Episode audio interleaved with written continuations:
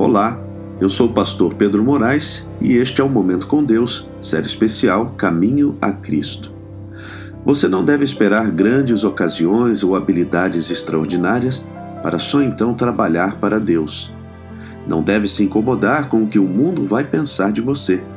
Se sua vida diária é testemunha da pureza e sinceridade de sua fé, e se os outros estão convencidos de que você deseja ajudá-los, seus esforços não se perderão totalmente.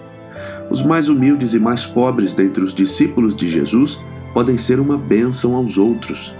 Talvez não tenham consciência de estar produzindo algum bem especial, mas por sua influência inconsciente poderão dar origem a ondas de bênçãos que irão se alargando e aprofundando, mesmo que nunca venham a saber dos benditos resultados, a não ser no dia da recompensa final.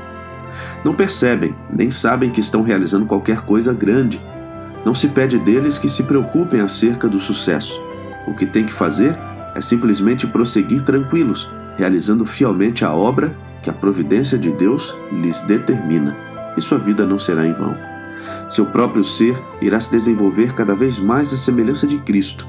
Tornam-se mensageiros de Deus nesta vida e, desse modo, estão se habilitando para a obra mais elevada e a felicidade verdadeira da vida por vir. Essa é uma maravilhosa promessa para mim e para você. Que tal experimentar isso hoje mesmo? Vamos orar? Querido Deus e Pai, obrigado por mais um dia de vida.